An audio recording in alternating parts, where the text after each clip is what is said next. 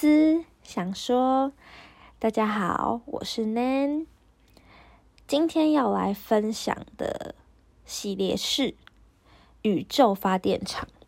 那宇宙发电厂呢，主要是会针对单一的主题分享自己的经验，还有我自己阅读到相关可以帮助这个主题再多多延伸的一些阅读或是一些想法。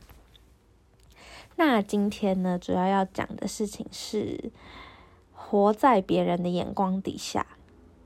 其实这也是我最近很常会问自己的问题，就是我是不是常常都活在别人的眼光底下生活呢？或是我总是在借由他人而来批评自己？就是我觉得，如果借由他人来反映自己的一些不同的面相，这是我觉得蛮有趣的事情。但我会不会总是在比较的过程当中失去了自己，或是说，嗯，讨厌自己？嗯，好，那今天会想要分享这件事情呢，是因为刚好在刚刚傍晚的时候在。滑脸书的时候看到了朋友分享一篇文章，他是台积电青年学生文学奖，他呃叶怡轩他呃所写的文章，他的题目叫做我要变漂亮。那在里面我看到了是关于容貌的焦虑。是关于这个时代对于美的提倡而影响了人，影响了一个人如何看待自己，如何面对社会，如何面对世界。而容貌焦虑这个问题呢，呃，我这也是从小就有无止境的 容貌焦虑。那因为我是本身出生的时候，就皮肤稍微。黑了一点，那我们家自己都会就是这样，就是开玩笑说，就是因为我有一个姐姐，然后我妈妈在怀，就是怀胎十个月的时候，因为我姐姐是第一胎，所以我妈妈在怀她的时候，非常的小心细心加可能有某种优生学的概念，或是周边的人会各自紧张，所以就我妈那个时候吃了很多的。营养保健食品，那也吃了那个时候蛮流行的东西，叫做珍珠粉，就好像吃那个自己也可以变白。然后因为那时候我妈妈怀我姐姐，所以她胎她体内的胎儿也可以跟着一起变白，所以我们家就会以这件事情笑称，从我小时候到大，我就是一个很欧巴 day 的小孩。用台语来讲叫做欧巴 day，那如果翻译成中文的话，就是我就是一个天生皮肤稍微比较深色，就比较深色的小孩这样。对，然后我们家就会笑说，哦，因为就是我妈妈怀我的时候就是放养，就是她就是真的很快乐，每天都过得很快乐，然后想吃什么就吃什么，根本就是没有特别。就是要专注的去说啊，我希望这个小孩变变就变白，所以吃珍珠粉还是怎样？就是我妈那个时候怀我的时候，就是自由快乐的孕妇这样，所以我就想说，好，那我可能皮肤比较黑，就是因为我是一个在体在我妈体内的时候没有吸收珍珠粉的小孩。那从小到大，除了这个欧巴 day 这件事情让我感到容貌焦虑之外，就是因为。我本身有在学跳舞，那我当初会想要学跳舞，就是因为看到了，就是电视台上面 讲电视台好有点年纪大，但是就是电视机上面的这些偶像明星们，或是说所谓悠悠台的哥哥姐姐们，都可以在台上就是唱唱跳跳。就好像那成为了我小时候那个五岁之前，或者说五岁那个年纪的我的某一种理想跟梦想，因为我也想要那个样子。但毕竟，如果要被放大检视，要被放在台上，或者说被放在镜头前面被检视，那就会有各种需要符合观看或是符合所谓美的标准出现。自从我开始学跳舞之后，我不是一个所谓老师会特别喜欢的小孩，所谓第一眼会特别喜欢的小孩。我长得算高，但我不瘦，我也长得不漂亮，因为我皮肤偏黑，所以我不是大家所谓标准的，呃，标准的漂亮的那种所谓大家在图片网络上面看到图片那种漂亮的跳芭蕾或是跳，就是所谓漂亮的小孩这样，因为，嗯，我觉得。台湾的所谓选舞者，或是说所谓选学生的标准，就是如果以舞蹈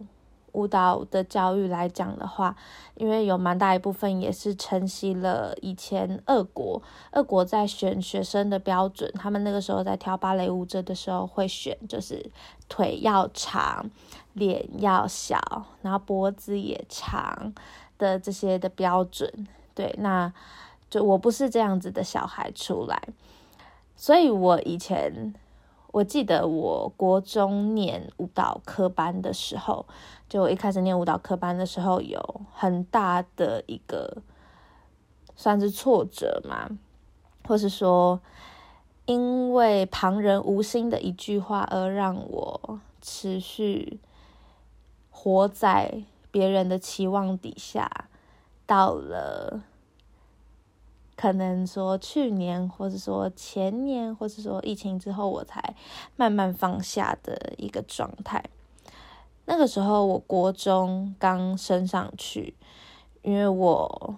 本身就是一个比较应该说热，呃，以前啦，小时候算是一个比较热情的小孩，我很愿意承担责任。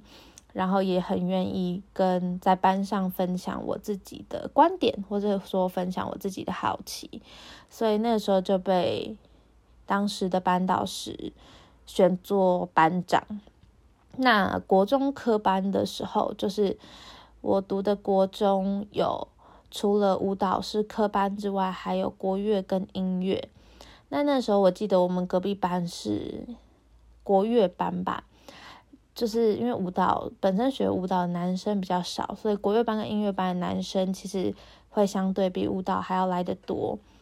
那就是大家都会互相好奇，或者说，哎，所谓科班都有一些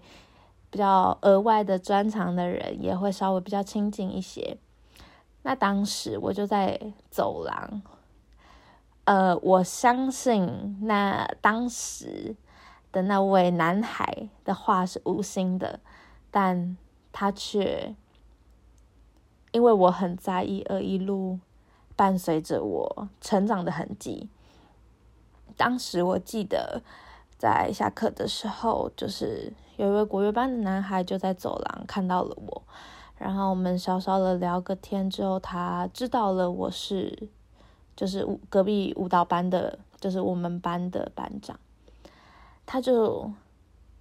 笑，有点带着有点嘲讽的意味，看着我说：“哈，舞蹈班的班长长这样哦。”这是当时他的表情、他的身体的状态、他的语气，他在说这句话的所有场景，我都。非常的印象深刻，而这句话在当下对我来说，其实说真的，那个场景很尴尬。我现在想起来很尴尬，而且我现在回忆起来的时候，其实好像可以比较平淡，但我觉得那个内心深处还是有一根钉子在慢慢的。就是那种钉子被慢慢拔出来，还有最后那个尖端还留在里面的那一种隐隐的痛，或是说我很不舍当年那个国中的自己。我记得他在讲出这句嘲讽的话，说：“哈，舞蹈班的班长长将的时候，我好像对他微笑了一下，然后我记得我什么都没有说，然后我就低下头说：‘这样是怎样啊？’”但我记得那个时候，我的身体状态是非常的羞怯的，跟非常的恐惧，跟非常的竟然觉得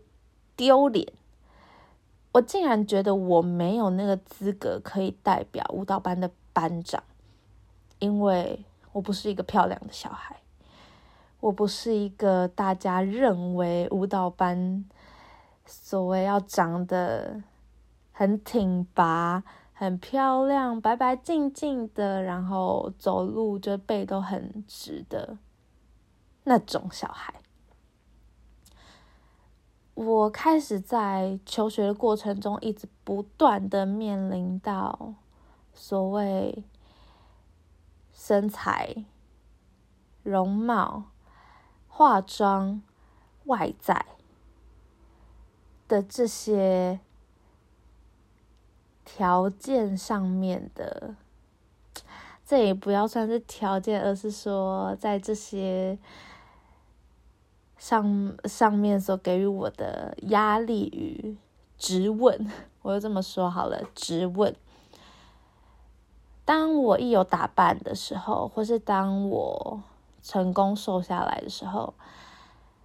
就是大家遇到我或关心我的时候。总是说哇，你今天有化妆诶，好漂亮！希望你可以一直都这样。哇，你瘦下来了诶，就是我们有没有办法真正在关心，或是真正在慰问一个人的时候，可以少一点的？我说少一点的，没有说不要，而是能够多关心他的心情，呃。少一点这些外在，可能是因为我觉得我从小到大所被问的很多问题都是集中在于外貌，而因为这些外貌的压力，而让我总是有一个需要活在他人期待跟活在他人想象当中的我自己。如果他们说，如果诚如那个国中我隔壁班的国乐班小男孩所说的那一句话，我好像就因为那句话而在国中三年拼了命的要去符合那个期待跟那个标签，而搞得自己，我记得那时候我好像三不五时就肠胃炎，三不五时就吃不下饭。三不五时就觉得自己为了要符合那个舞蹈班班长的期待，而必须要有某些理想当中的条件，而我一路就在他人的眼中当中，慢慢的消磨掉了某些自己的肯定。跟自己对于自己的自信，这些东西都好像很潜移默化的。我真的也不知道什么时候，我慢慢捡回了这样的自己。那些消磨跟那些所谓对自己的不认同。或是因为听到他人的话而怀疑自己的那些时刻，这样算起来，嗯，应该也有个十十年吗？我才慢慢的意识到自己不喜欢，在那个时候，我发现我不喜欢我自己。因为当我长成了他人的期待，跟别人说我很棒、我很漂亮、我这样子很好的时候，我竟然没有任何一丝的开心，或是没有任何一丝的觉得自己这样真的叫做好。我开始在想，他人觉得我很棒的时候，为什么我没有办法发出这样子的自我肯定？为什么我没有办法？但他们都已经觉得我很好啦。我是什么样？或是在什么时候发现我没有办法给我自己的自我肯定？我发现我没有办法喜欢我自己。最近我开始一直在，嗯，所谓挖，或是说所谓检视自己的过去。那就，呃，意外听 podcast 遇到一本书，二十就叫做《我的骨头知晓一切》，它是。有一位作家叫斯蒂芬妮胡所写的，那他在里面就谈到了很多关于原生家庭，或是他小时候关于记忆，或者求学，或者说所谓长大，在关系当中不断遇到的一些情感，或是说所谓创伤，呃，被心理师诊断为他有复杂型的。就是创伤的一些症候群，这样。然后我就开始在回忆自己的过去的时候，我觉得我没有到这么严重的有一些病症，但那些创伤，或者说所谓那些阴影，或者说所谓那些恐惧、焦虑，在小时候这样不断慢慢的累积的怀疑，他。都种在我的心里，也种在我的身体。那些我总是还是会有一丝丝潜意识，或是说所谓在决定事情上，还是会以他人为优先。所谓以大众当做我的眼光的那一丝丝的不安，也都是因为我小时候的那些创伤所。让我现在在决定事情的时候还会如此的犹疑。我记得我之前有看过一本书，叫做《心灵的伤，身体会记得》。当时小时候的我，可能承受了很多，我当时并没有发现，那其实是伤害的警讯。而他就这样慢慢的累积、累积、累积、累积，到长大。我突然在某一刻的时候，为什么他讲到这件事情的时候我会流泪？为什么他讲到这件事情的时候我会愤怒？为什么讲到这件事情的时候我会不安？我的身体会有反应，我心会觉得痛痛的，我的人会很慌乱。我后续发现，他都。在小时候有种下了一些小小的种子，而慢慢的发芽，长成了苗，或是说小小的大树结成了果实，藏在身体的某一些角落，或是说某些地方。而当要回到源头，或是说要回去检视自己这件事情，真的是最难的，因为。他，我们总是会看到现在我对这件事情感到愤怒，而去忘记了我们怎么样来到这里的过程，而只会记得现在这个结果，而忘记了那个过程。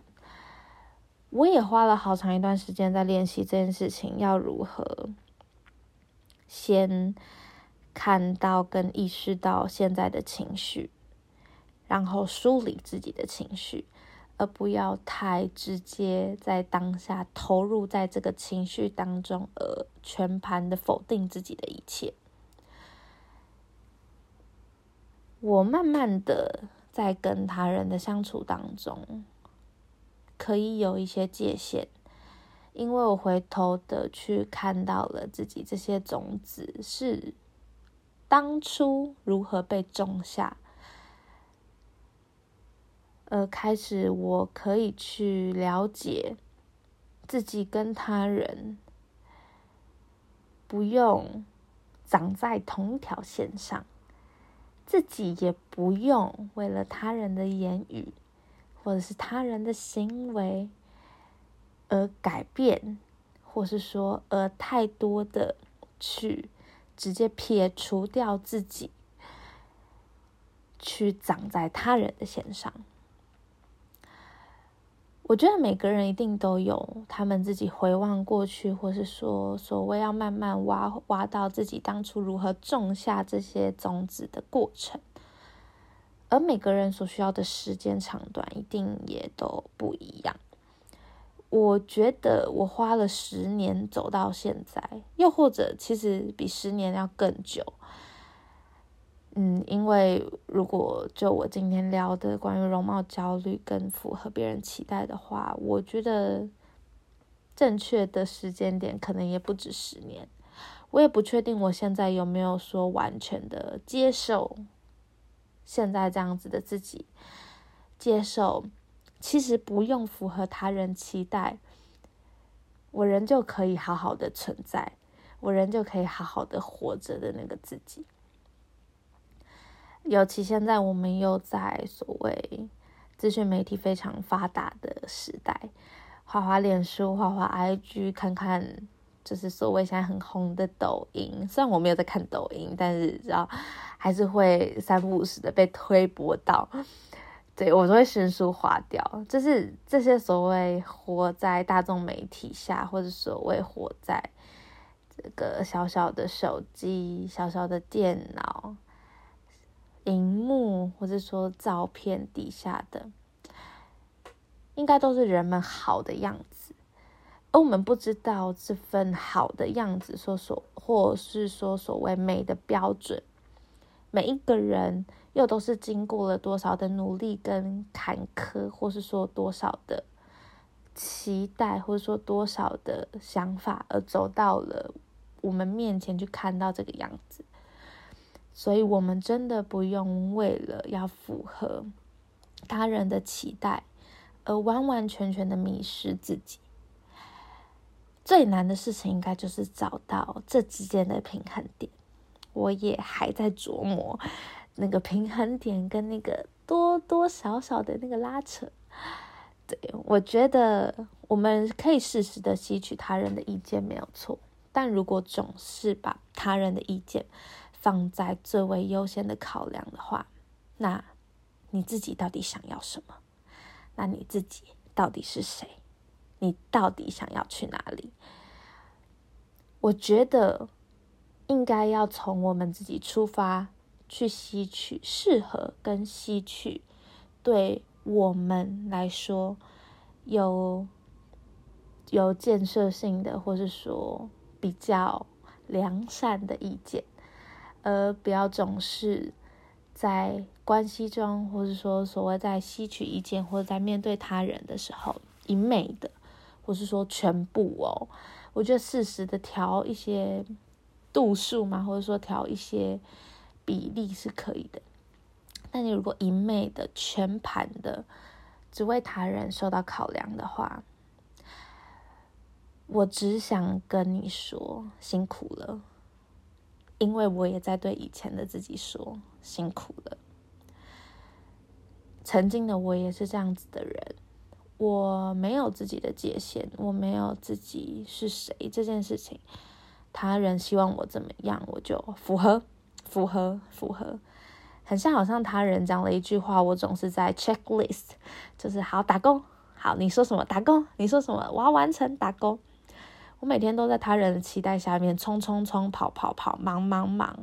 一个一个的确认打勾。我符合了他人的期望，但我失去了自己。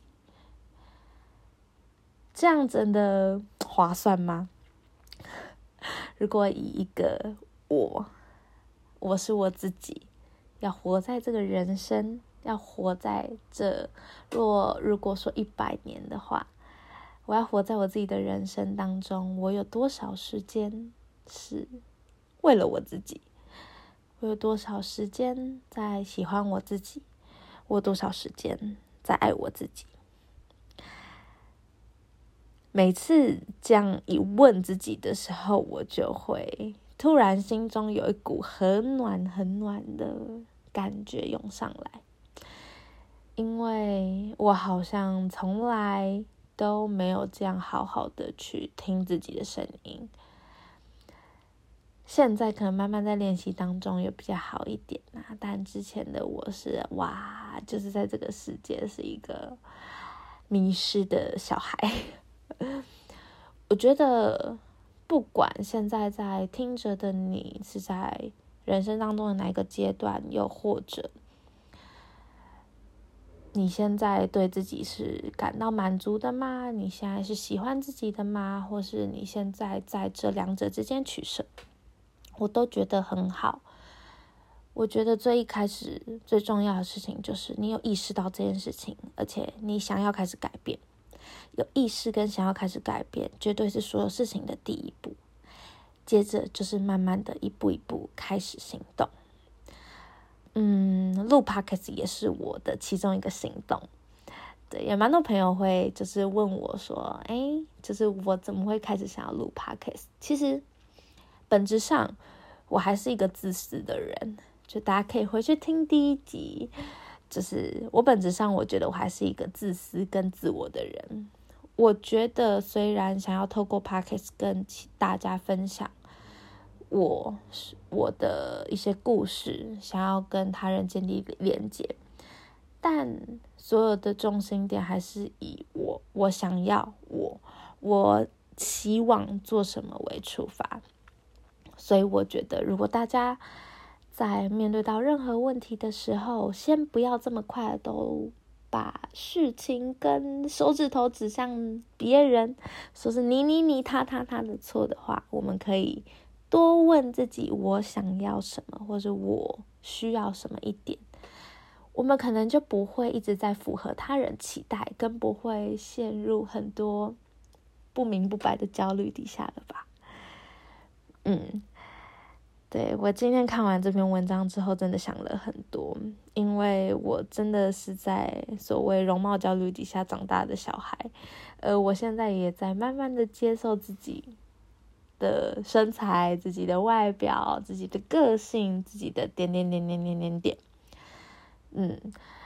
因为如果你要去比较的话，永远比较不完嘛，总会有更好、超级好、世界无敌霹雳好，但。对，比不完，而且这样我会挺累的。我还是要回到我是谁比较重要。那今天的思想说就聊到这里喽。希望大家都可以拥抱自己的思考，并实践自己的思考。思想说，我们下回见喽，拜拜。